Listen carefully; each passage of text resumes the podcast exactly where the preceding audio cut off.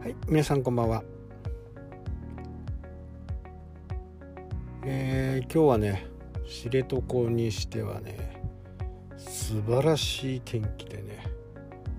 がっちり日焼けしたって感じですね。日中の温度もね、28度ぐらいになってね、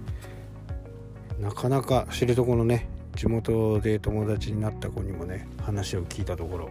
なかなかこんな天気はないですよと、えー、言っててね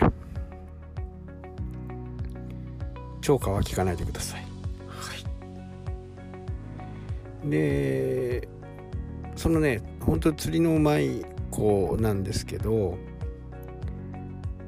10年ぐらいね、えー、もうやってると。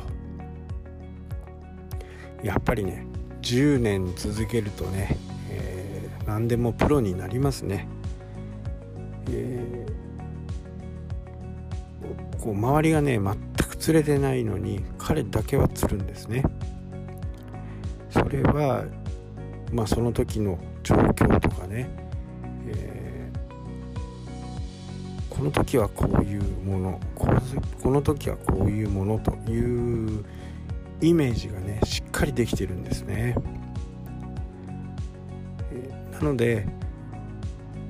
まあ、経験という部分は今回のねカラフトマスで言うとシーズン1年間にも2ヶ月ぐらいしかないんですけどね。まあそれをずっとこう10年間やり続けることでねこの時にはこうこの時にはこうという風な形、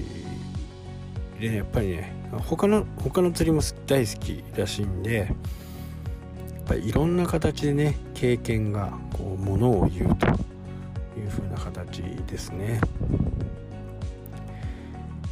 でやっぱりこう残念な部分がねそういったものをこうブログとかねそういったものにこう残しておいたりね、すると、非常にこう、周りも参考になるしね、えー、自分もキャッシュポイントとしてね、一つ、えー、なるんではないかなっていうふうにね、まあその時すごく思いましたね。まあ彼はね、こちらの知床の方で働いてるんで、まあそこの辺はやっぱりネットとかはね、やっぱりまだ YouTube もこう見る側という認識がねすごく多くまああれだけのね腕前とコンテンツがあればねまあ YouTuber としてもねやっていけるんじゃないかなっていうふうにね思います。まあ休みの日っていうともう朝から晩まで釣りをしてるぐらいのね、えー、言うなれば釣りバカですね。やっぱりえー、対象魚種によってね、えー、いろいろこう、竿、リール、仕掛け、餌などもね、こう、やっぱり全部違うわけですよ。まあ、これってビジネスも同じでね、そのお客さんによっていろんなものを変えていく。